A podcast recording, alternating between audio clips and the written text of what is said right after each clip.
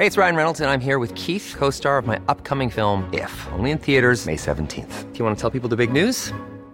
All right, I'll do it. Sign up now and you'll get unlimited for $15 a month in six months of Paramount Plus Essential Plan on us. Mintmobile.com slash switch. Upfront payment of $45 equivalent to $15 per month. Unlimited over 40 gigabytes per month. Face lower speeds. Videos at 480p. Active Mint customers by 531.24 get six months of Paramount Plus Essential Plan. Auto renews after six months. Offer ends May 31st, 2024. Separate Paramount Plus registration required. Terms and conditions apply if rated PG.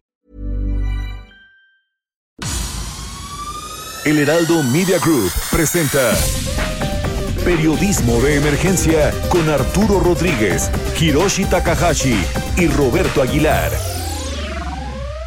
Con las reglas del oficio.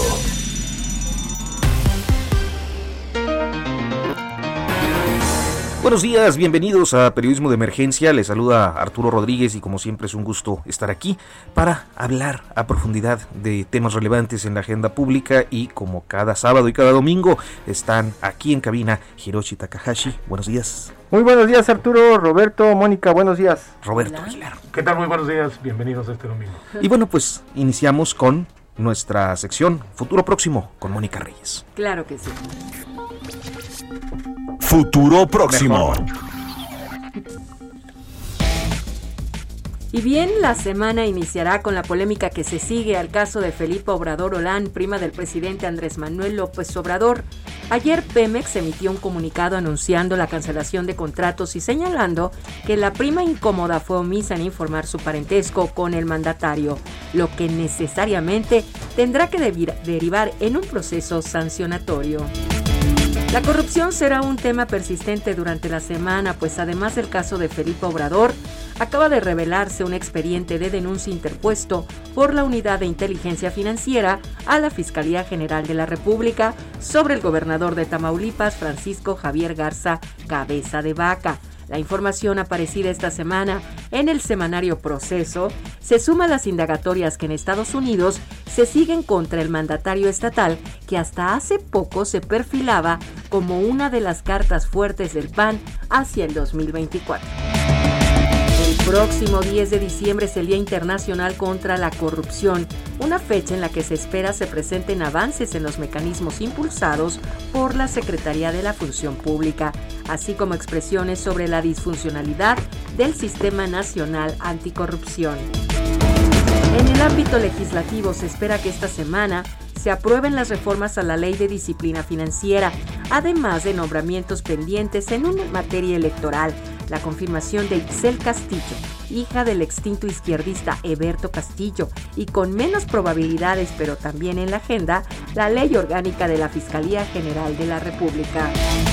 Pero sin duda el tema más relevante será el anuncio del plan de vacunación, incluyendo algunos aspectos logísticos sobre los que existen dudas, debido entre otros motivos a las condiciones de temperatura, traslado y almacenamiento, detalles pues de enorme relevancia ante la posible confirmación del antídoto de Pfizer el próximo 15 de diciembre. Gracias. Muchas gracias, Mónica Reyes, por este avance de lo que puede esperarse en la semana y naturalmente está también la polémica de los partidos políticos eh, y sus alianzas. Morena registró que aspirantes a candidaturas a gobernador eh, este fin de semana. Creo que el registro por ahí sigue, seguirá hasta mañana. Y bueno, pues está esto de la alianza entre partidos. Pero hoy, antes de abordar los aspectos políticos, creo que vamos a dedicar un bloque amplio al tema del empleo. El empleo que ha sido eh, en estos uh, días, en estas uh, dos semanas, pues un asunto de amplia discusión por la iniciativa por lo pronto frenada sobre la subcontratación, el outsourcing. Y bueno, pues en este sentido tenemos eh, información, entrevistas, cosas que vamos a ir abordando en este espacio. Roberto Aguilar. Fíjate que sí, muchas gracias. Ese es un tema crucial, no solamente el outsourcing, sino toda esta recuperación. Ayer justo veía que la mayoría de los países de América Latina han superado ya la parte más ácida, más álgida del tema de la recesión o de la situación por la contingencia sanitaria, pues sin embargo México todavía sigue en un tema muy importante del empleo, porque aquí lo medimos formal con el IMSS, pero en realidad hay mucho, mucho más de, otro tipo de empleo y que justamente por eso la trascendencia de este tema del outsourcing. Uno de los temas, el outsourcing, eh, se ha convertido en pretexto también de algunos empresarios para decir que si llega a cancelarse este asunto, vamos a tener más desempleo en el país. Las cifras van eh, moviéndose, usted sabe, por un lado están las cifras que da gobierno, por otro lado están las cifras que dan las empresas, las cifras que da el Seguro Social y también hemos estado viendo desde el INEGI cómo informan que han cerrado más de un millón de negocios, también desde la Comisión Nacional Bancaria y de Valores nos confirman que más de un millón seiscientas mil tarjetas de crédito se han cancelado en lo que va del año y son indicadores que nos hablan de algo que pues tiene años que, que no abordamos, ¿no? Eh, esta cuesta de enero, ¿no, Roberto? Bueno, que eso sí, muy interesante, porque a pesar de que el, el presidente ha prometido que no habrá incrementos de, de impuestos al inicio del año, el tema es que sí, habrá muchos incrementos de productos, entonces creo que vamos a ver una cuesta de enero como no la habíamos percibido desde hace ya varios años. No se ha tocado mucho el tema de las tortillas, aunque por ahí anda dando vueltas en todas las redacciones de todo el país, estos aumentos que por ahí frena Profeco, la Secretaría de Hacienda de pronto incluso se involucra con algunos mensajes para decir que habrá castigos y pues el trabajo yo creo que es lo más importante, ya ven que aquí en México siempre decimos mientras no falte el trabajo y la salud, no pasa nada. Pero el problema ahora es el trabajo. ¿Y la salud? Y la salud también. Y, está Armando Leñero, presidente del Centro de Estudios del Empleo Formal, en la línea, Arturo.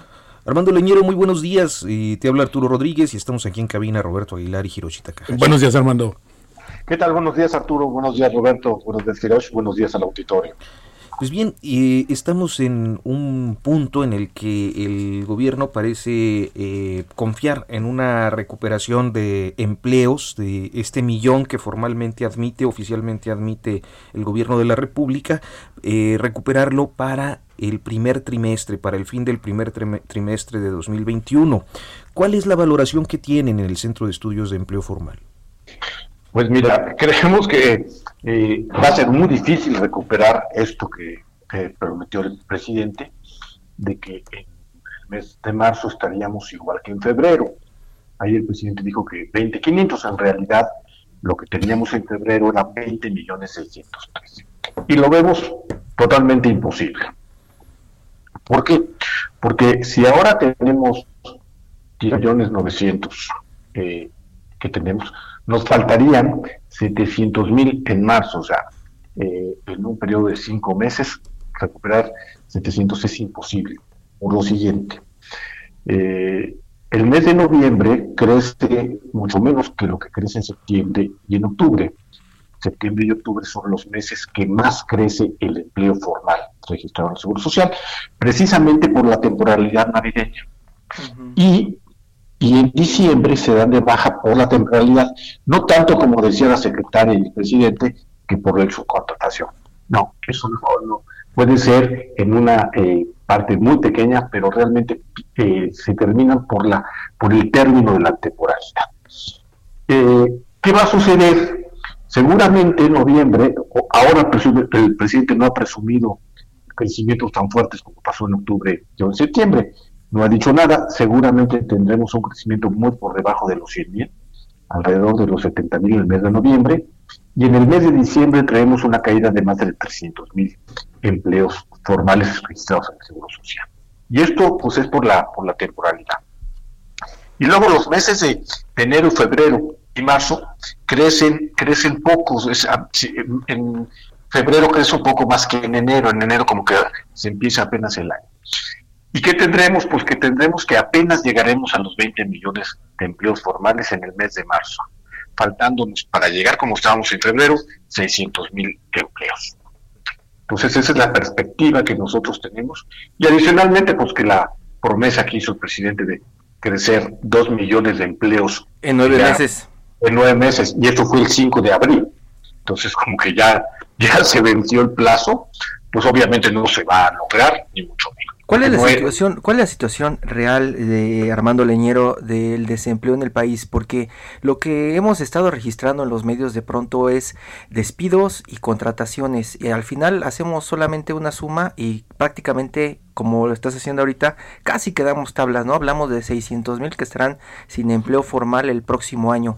Pero esta situación real en México en este momento, ¿cómo está al momento de pues estar eh, prácticamente terminando el 2020? Pues mira, ahorita tenemos, en el empleo formal tenemos 19,900, 19,908, más o menos es la cantidad que tenemos. 19 millones 908 mil. Eh, y pues te digo, van a terminar, eh, vamos a cerrar el año aproximadamente en eh, 19,650. Por ahí terminaremos el año. Eh, cuando empezó el, sexenio, teníamos 2,400. En febrero de, cuando empieza la pandemia, en febrero de este año, teníamos 20,600, es decir, en ese lapso crecieron solamente 200 mil empleos. ¿Por qué? Porque el crecimiento fue muy poco. Te voy a poner, voy a cambiar un poquito para analizar el tema del empleo en general. Eh, la población de, de, que inició el sexenio a, a la fecha ha crecido 3 millones. Es normal porque es el crecimiento, el crecimiento de la población más o menos un millón de años. Eh, Perdón, Armando, ahí como que tuvimos un poquito de complicaciones con la señal, no escuchamos esta este crecimiento que nos habías comentado de, de la inflación, de perdón, de la población. La población creció desde Sí, vamos, vamos a si nos permites, Armando, vamos a retomar la llamada, porque creo que lo que estás compartiendo es bastante relevante. Danos unos minutitos, por favor. Esto es lo que hemos estado platicando en las redacciones todo el tiempo. Como bien dice Armando Leñero, usted probablemente escuchó que cuando comenzamos en algún momento del año a hablar de muchísimo desempleo en el país, el presidente de México, Andrés Manuel López Obrador, dijo que íbamos a tener una recuperación de dos millones de empleos en nueve meses. Lo aseguró en algún momento y es de lo que ya no ha platicado. Bueno, luego, luego llegó la pandemia, pero a mí me llama la atención porque luego en, en los otros datos este, se incorporan eh, algunos de los uh, programas de bienestar de las ayudas sociales uh -huh. como si fueran empleo, particularmente los de jóvenes construyendo el uh -huh. futuro. Que, Era que... lo que quería sumar y, y, por eso es lo que de pronto en las redacciones nos complicamos porque no nos salen las sumas, ¿no? Pues no. Queremos saber este de dónde sacar este esta cifra optimista, ¿no? De, de empleo y no nos salen. Y ahorita lo que platicamos con el contexto del outsourcing, cuando están amenazando de pronto que más de 500 mil trabajadores de gobierno se quedarán sin empleo por el tema del outsourcing y algunas empresas privadas hablan de hasta 5 millones de desempleados por el cambio de esta práctica de subcontratación en el país, ¿no? Si comienza esta, esta estos ajustes como se esperaba hasta hace unos días, ¿no? A partir del primero ahora, de enero. Ahora lo que no me queda claro es cómo se van a ir 5 millones y pues van a dejar inactivas a muchas empresas. O sea, que hay que ver también si no cambian más bien de régimen, ¿no? Y ahora ya tenemos nuevamente, ya recuperamos la comunicación con Armando Leñero, presidente del Centro de, de Estudios del Empleo Formal. Armando, nos comentabas acerca del tema sí. del crecimiento de la población. Sí, en los dos años de este gobierno la población ha crecido en 3 millones. Eh, la población de más de 15 años ha crecido en 3 millones. Pero tanto la PEAR, que es la población económicamente activa, eh, ha decrecido un millón doscientos. Es decir, debimos haber tenido eh, 3 millones más de población económicamente activa y tenemos 1.2 millones menos. O sea, tenemos un déficit de 4.2 millones contra la población. Es decir, la, el empleo en general ha disminuido por, parte, por falta de inversión, por falta de confianza, eh, este, por la, de, la caída desde el año pasado o no crecimiento del Producto Interno Bruto, además de, de lo de este año, que en fin, las condiciones del empleo ha sido muy grave y obviamente esto le ha pegado al empleo formal. Entonces el déficit eh, real de, de, de, empleos es de más de 4 millones en este momento. Es correcto. De ocupaciones, digamos, de ocupaciones, eh, y ahí hay empleo formal y, y, empleo informal. Lo otro tendría que ver con la calidad del empleo que hay. Y tiene... Bueno, uh -huh. sí, eh, mira, ese, ese tema es muy importante porque lo que, lo que se ha incrementado de noviembre del, del 18 a la fecha es el aumento en la subocupación. subocupación. Se tenían 3.8 millones subocupados en noviembre del 2018. hoy se tienen 8.2 millones de subocupados. ¿Qué quiere decir subocupados? Las personas que tienen una ocupación de menos de 35 horas a la semana. O sea, que han disminuido de tener una jornada completa a una jornada a la mitad, más o menos.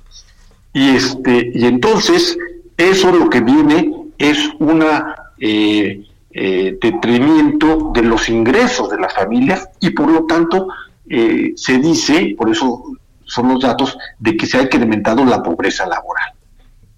La pobreza laboral para el auditorio es aquella ingresos que no alcanzan para cubrir una canasta básica al mes, una canasta alimentaria básica al mes. Entonces la situación es muy grave.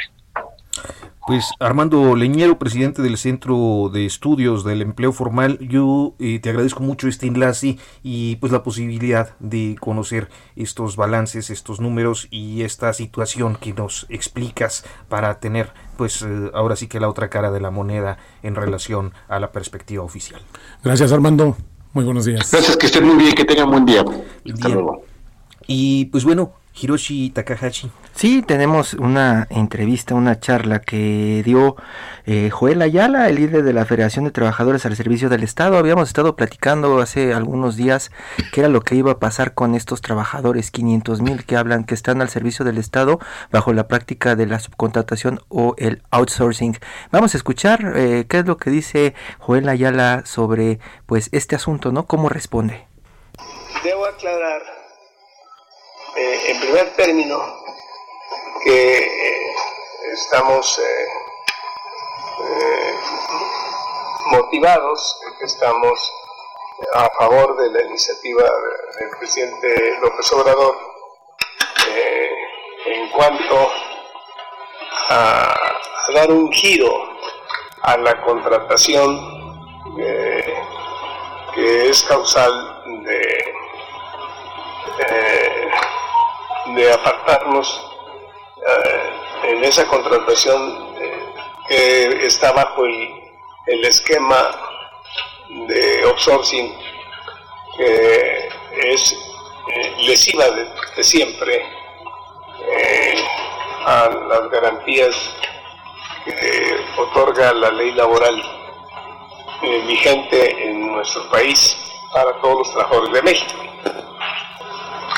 De manera que el caso concreto de por qué reafirmamos eh, positivamente esta iniciativa eh, presidencial para salvaguardar los derechos laborales de los trabajadores que laboran en la misma entidad, en la misma secretaría, en el mismo organismo descentralizado, desconcentrado del servicio público deberá eh, ejercerse lo que marca la propia ley en el caso de los trabajos del servicio del Estado, en el caso de las dependencias del sector público, la protección de vida para otorgarles un trabajo permanente que le da estabilidad laboral, que esté apegado principalmente a un tabulador existente, un tabulador federal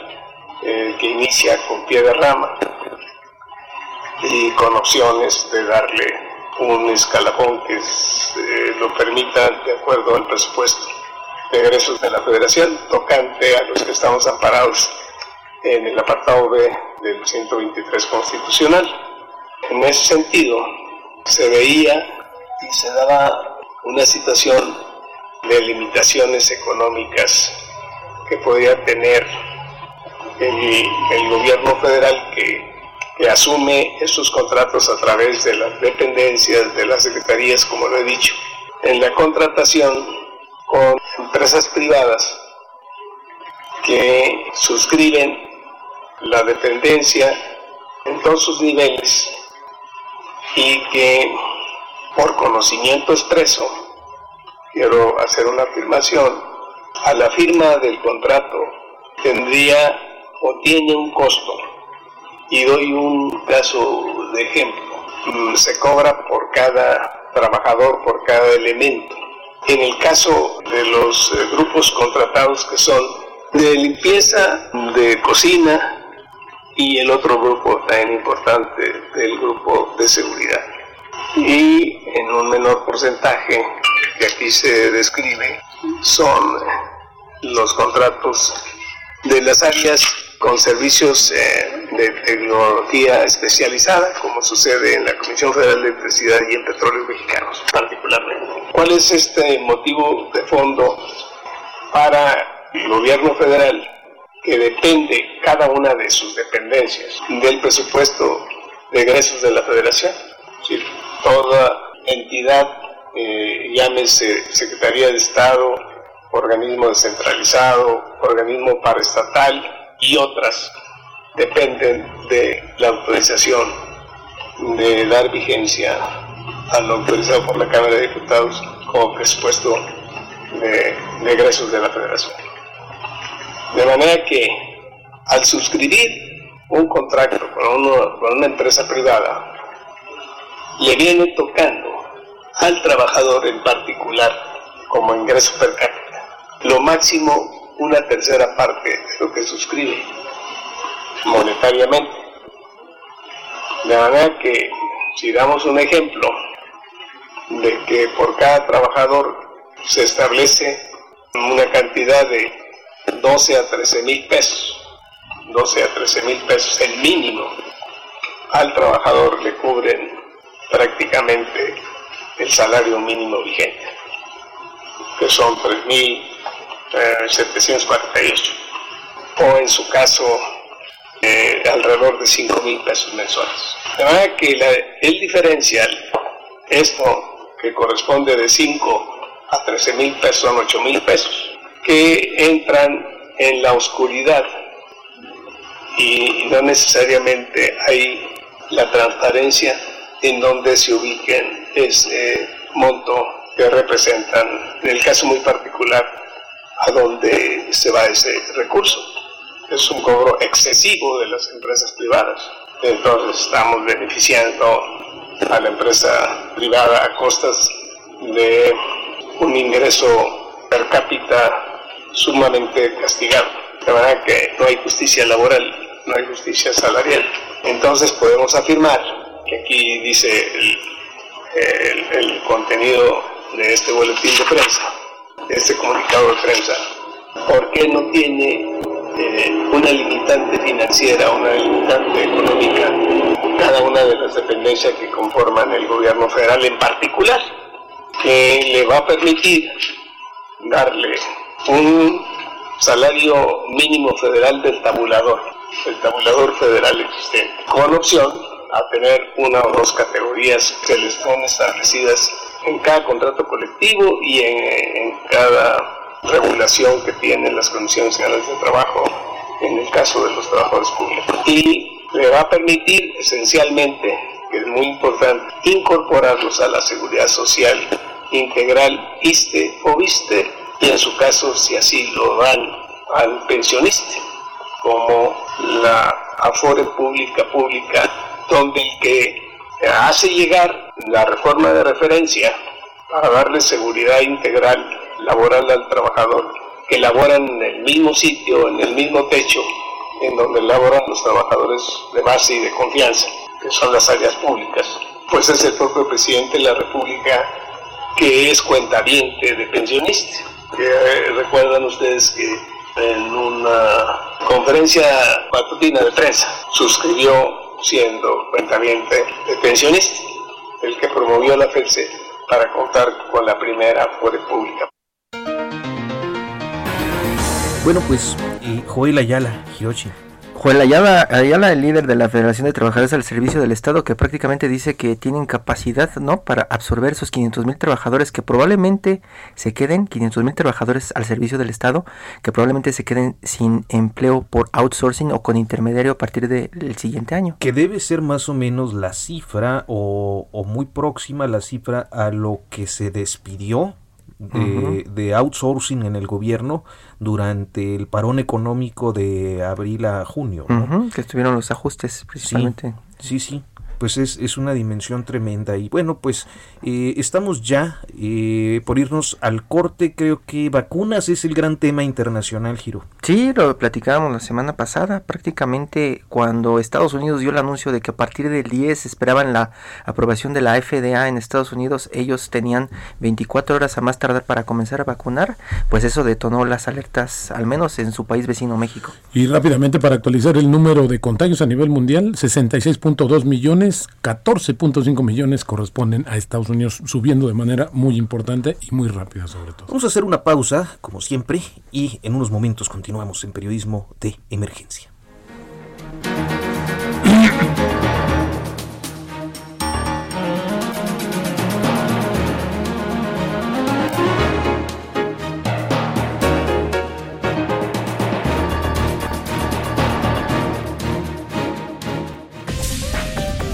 En un momento continuamos. Periodismo de emergencia. Regresamos con las reglas del oficio.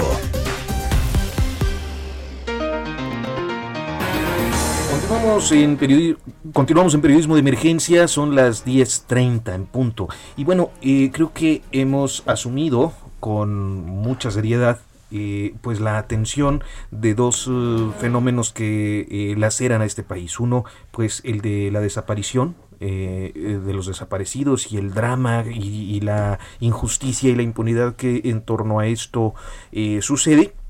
Y naturalmente el gran tema, que yo creo que además es el único que ha puesto en aprietos políticamente al presidente López Obrador, como es el reclamo por los feminicidios, los feminicidios que además no dejan de aumentar en este país. Nos daban la cifra más reciente del Secretariado Ejecutivo de, de Seguridad Pública, que creo que fue para el mes de octubre, en un incremento de 1.5% eh, en lo que va del año respecto al año anterior. Entonces, eh, este tema lo hemos asumido también como parte de una preocupación del Heraldo Radio. Hirochi. Pues sí, en Periodismo de Emergencia le presentamos ya esta serie que nadie nos olvide. En esta ocasión vamos a contarle la historia de Pamela, una niña de 16 años. ¿Por qué no escuchamos esta pieza? Que nadie nos olvide. Feminicidio de Maicha Pamela González Matilde. Temoaya, Estado de México, 9 de mayo 2020. La pandemia por COVID-19 dejó a millones de alumnos sin clases, entre ellos a Pamela, de 16 años. Ella cursaba tercero de secundaria cuando el virus llegó a México y su escuela tuvo que cerrar sus puertas. Para aprovechar el tiempo sin clases y ganar un poco de dinero, Pame abrió una pequeña tiendita de dulces y comida en su casa. Preparaba alimentos como chicharrones y hot dogs. Se los vendía a los vecinos de su comunidad San Diego Alcalá en Temoaya. Fue así mientras ella atendía su pequeño negocio que la asesinaron.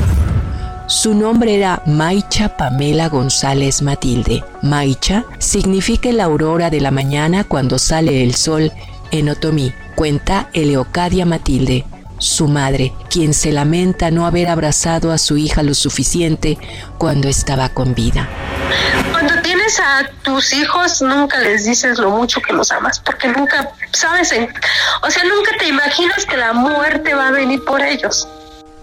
Pamela acababa de cumplir los 16 años cuando fue asesinada brutalmente. Una semana antes había festejado el acontecimiento junto a su familia y le habían regalado unas bocinas para que pudiera escuchar la música del cártel de Santa que tanto le gustaba.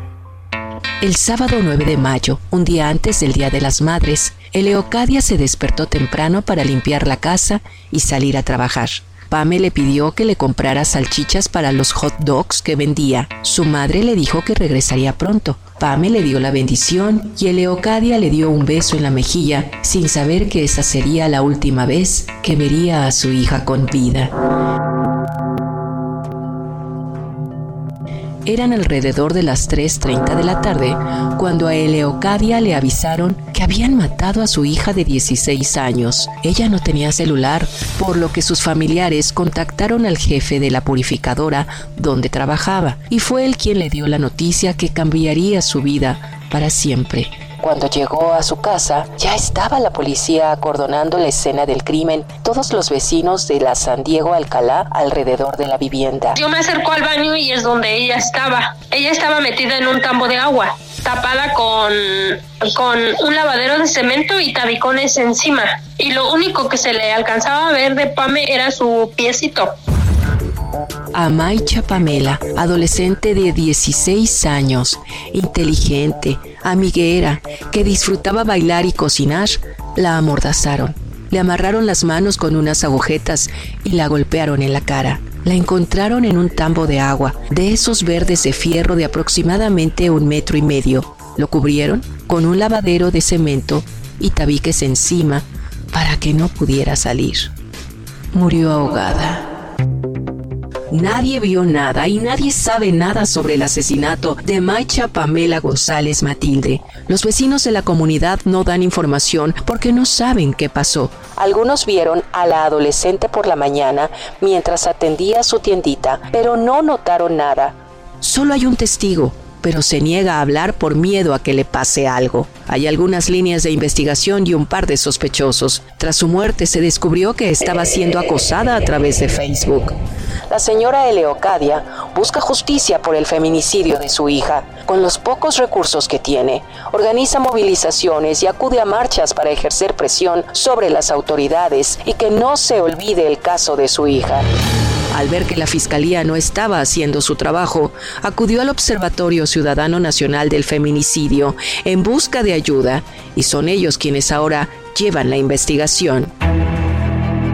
La madre de Pame renunció a su trabajo porque tras lo sucedido con su niña, vive con miedo de que algo le pase a su otro hijo. Las autoridades no nos hacen caso. Cuando esos malditos andan por la vida felizmente como los que asesinaron a mi Pame, que no me garantiza que a lo mejor ya hayan asesinado a otra niña.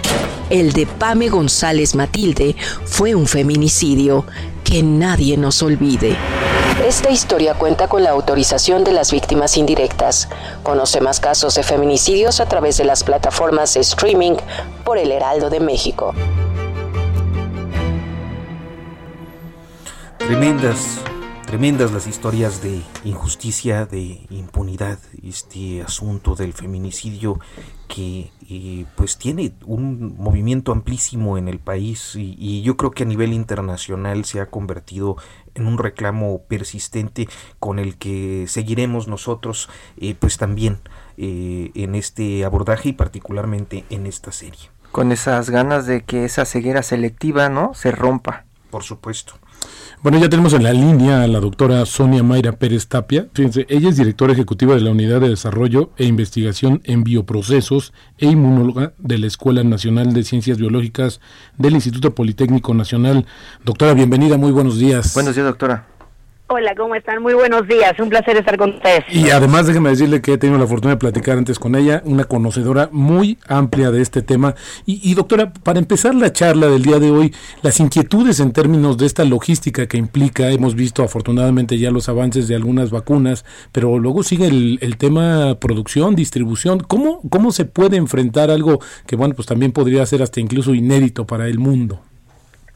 Pues mira, yo creo que, que depende, la logística y la distribución va a depender mucho del tipo de vacuna, ¿sí?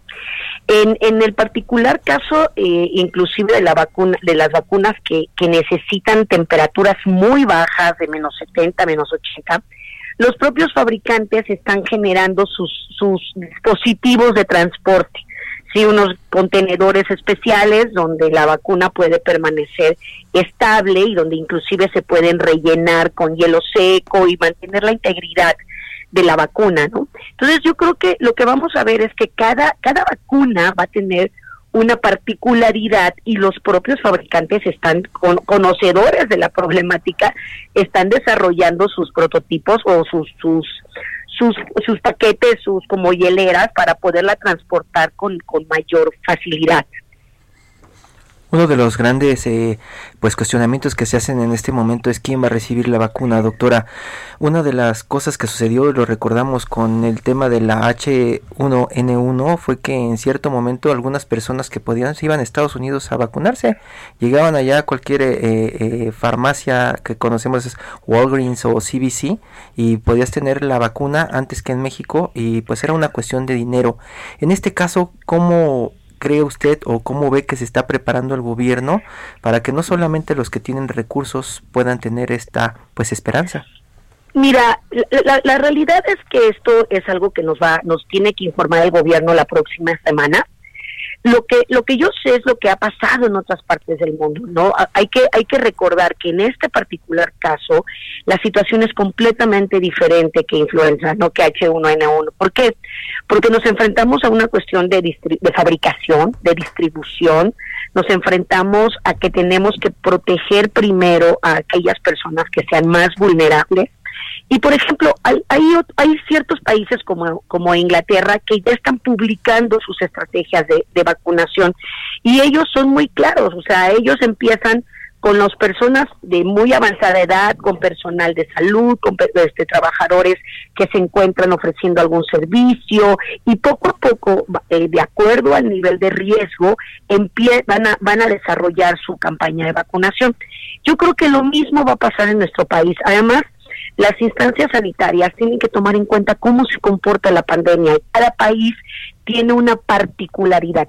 Entonces, yo creo que, que nuestras autoridades sin duda van a tomar en cuenta las características de la vacuna, eh, evidentemente el, transporte, las necesidades de la población y el comportamiento de la pandemia.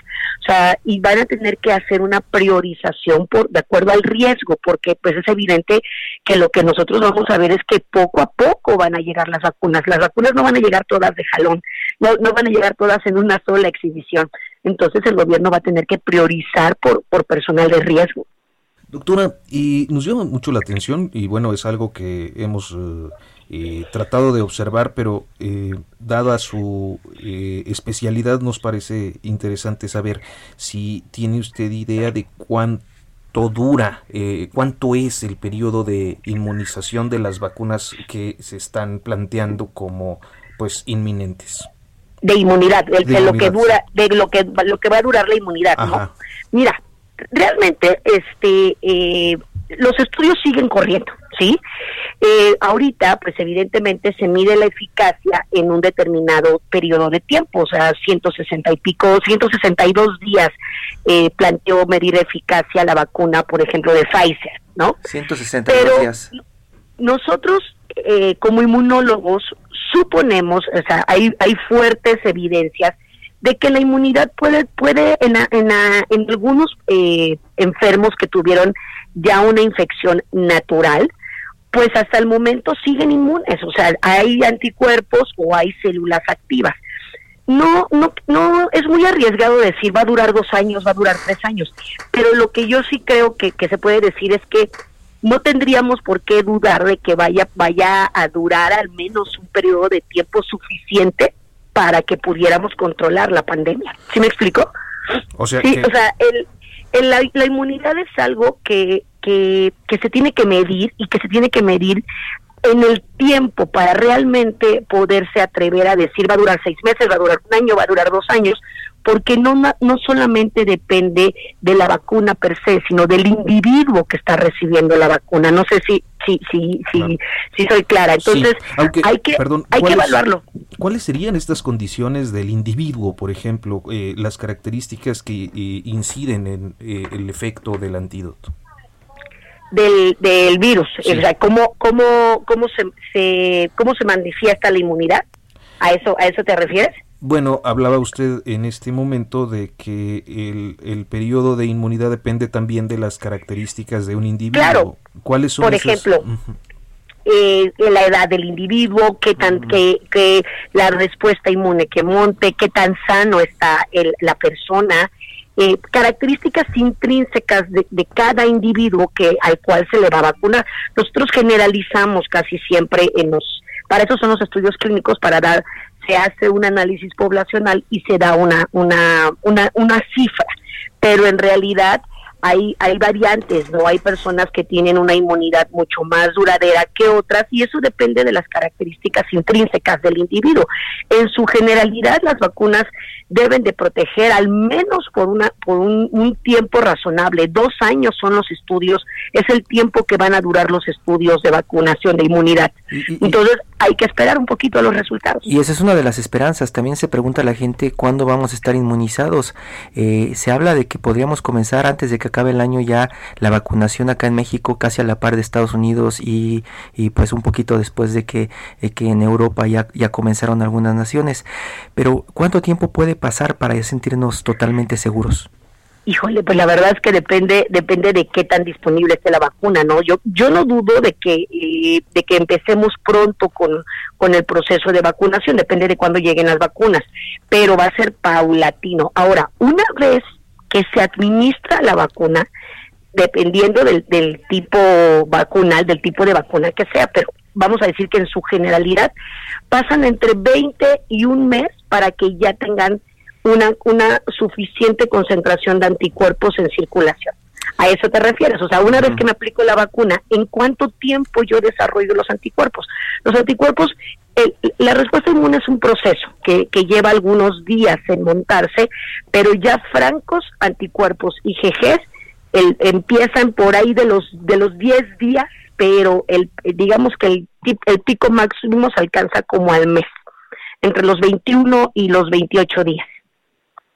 Doctora, pues muchísimas gracias. Eh, ojalá y podamos tener la oportunidad de seguir platicando con usted sobre estos temas, porque luego ahora nada más es la logística, sino también la incredulidad. Hemos hablado y hemos leído de mucha gente que no quiere y rechaza el tema de vacunarse. Doctora, de la conspiración.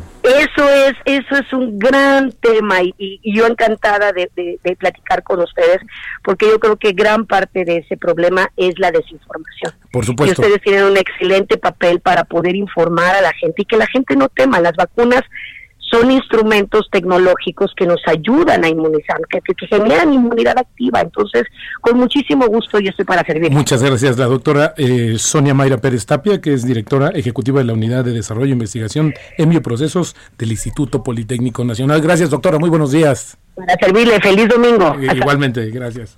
Y bueno, pues es momento de todo menos fútbol. Todo menos fútbol.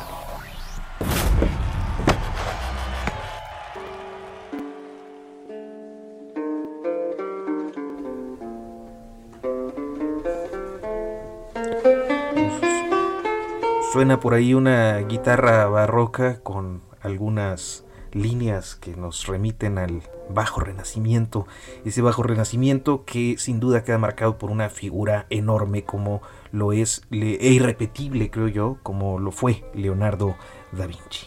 Está en la línea Bernardo Noval, CEO de Most Wanted Group, que está organizando esta exposición Leonardo da Vinci, 500 años de genialidad, en el Museo Internacional del Barroco de Puebla. Bernardo, buenos días. ¿Qué tal, Bernardo? Hola, buenos, buenos días. días. ¿Cómo estás? Días. Gracias por tenerme en tu espacio. Pues, eh, interesados en esta eh, pues muestra que sin duda eh, pues va a, a, captar muchísimas atenciones en un contexto pandémico como el que tenemos, ¿no? No, primero extraordinaria la guitarra barroca, porque bueno, pues nos remonta a saber en dónde está la exposición, que ahora les voy a dar más detalle. Por supuesto. Y como bien dices, el renacimiento, pues es el renacer y más en tiempos de pandemia.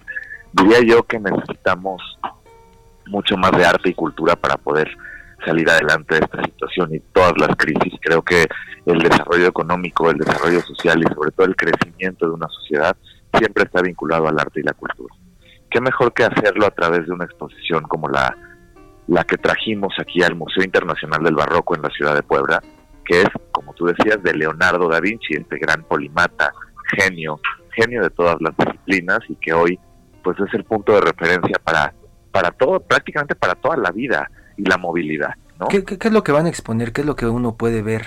¿Por qué sentirnos atraídos a llegar a esta propuesta? Pues mira, en principio quiero agradecer al Heraldo de México porque son el, el partner, el media partner más importante que tenemos y que realmente ha apostado por la democratización del arte y la cultura. Son tres salas. Una sala está enfocada y destinada a todos los inventos, las máquinas, de los, de los prototipos de inventos que hizo Leonardo da Vinci. Te quiero dar un ejemplo. el helicóptero, por ejemplo, el aeroplano, algunos, algunos otros instrumentos donde de la rueda, con el uso de la rueda, eh, por ejemplo, todos los, los, prototipos de anatomía, el hombre vitruvio, la perfección del, del, ser humano. Todo esto del cuerpo humano, todo esto y más es parte de la sala 1 y 3 de la exposición. La sala de en medio, que es muy importante, es una sala completamente multisensorial, inmersiva, de pantallas 360, un símil, querido amigo, de la exposición de Van Gogh Life que tenemos aquí en el Monumento a la Madre, en la Ciudad de México. Son pantallas, son es un video con un repertorio acústico extraordinario y por supuesto pues una maravillosa puesta en escena, pero en, una, en escena virtual, multisensorial y que además pues tienen que visitar niños, adultos mayores, todas las edades. Y la cuarta sala está enfocada a los secretos de la Mona Lisa. Todos los secretos que están detrás de esta pintura que es la más fotografiada y la más visitada del mundo, que pues tú sabes está en el Museo de Louvre en París y que y que bueno tiene muchos misterios detrás.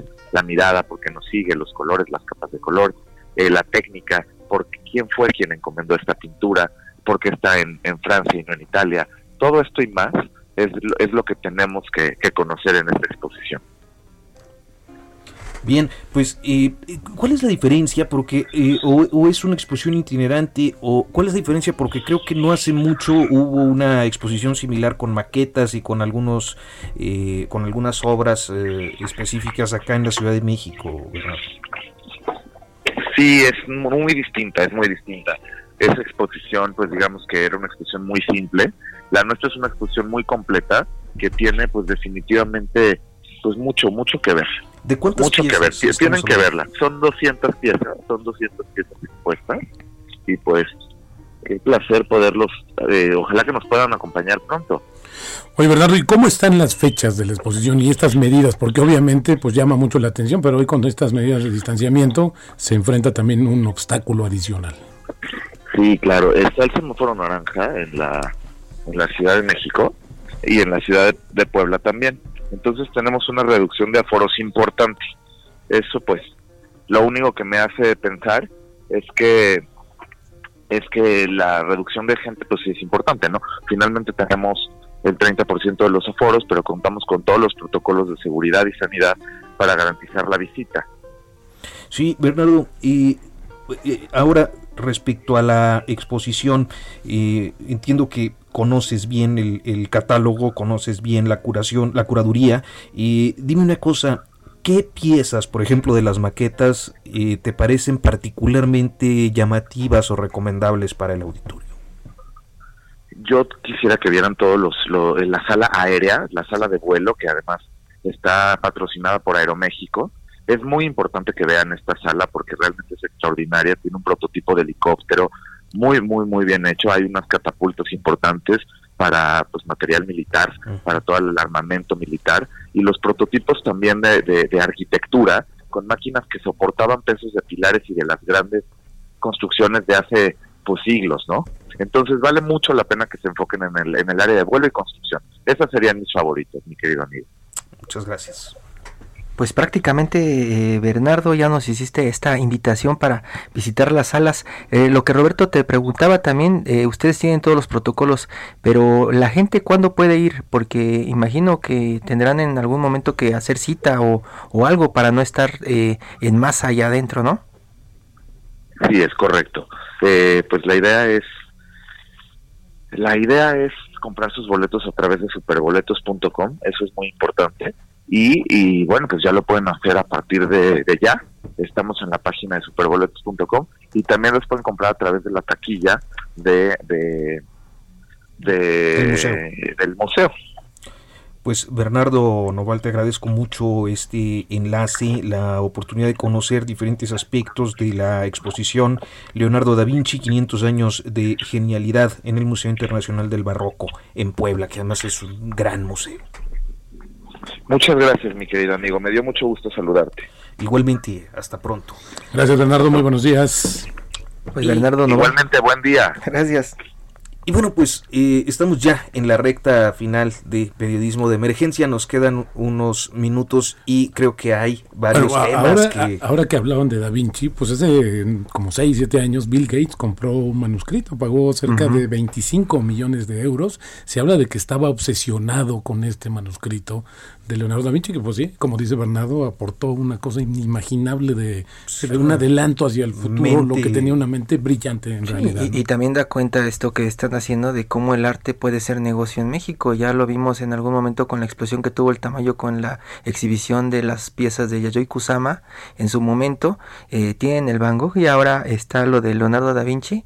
Eh, vamos a ver cuánto dura esto, ¿no? Este, cuánto, cuánto dura el desencanto. Y, y no, y sobre todo, como yo creo también las nuevas apuestas en términos de estas exhibiciones, todo esto que ya viene muy ligado a la digitalización, que bueno, pues que igual puede marcar ya un camino por el cual vamos a andar, a pesar de que cuando superemos esta nueva normalidad. ayuda seguramente. muchísimo, ¿no? O sea, si tú lo piensas eh, en términos de una maqueta, pues a veces verla eh, no es suficiente eh, como cuando se genera una recreación digital, una animación que te permite ver el funcionamiento de una máquina que un genio como este pensó en el Renacimiento, ¿no?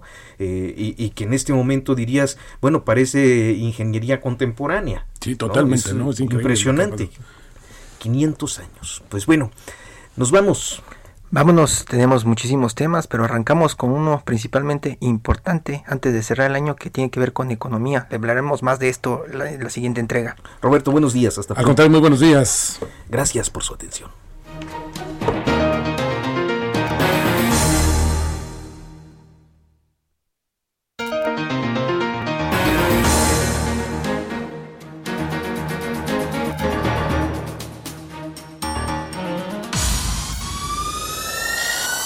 Esto fue Periodismo de Emergencia.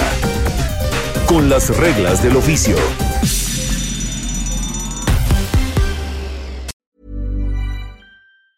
The secret to summer ready skin is here. Osea's number one best selling Andaria algae body oil, clinically proven to instantly improve skin elasticity and transform dry skin to silky, soft, and unbelievably glowing. Its signature scent of freshly squeezed grapefruit, cypress, and mango mandarin transports you to sun kissed summer days. Get healthy, glowing skin for summer with clean vegan skincare from Osea. Get 10% off your first order site wide with code GLOW at OseaMalibu.com.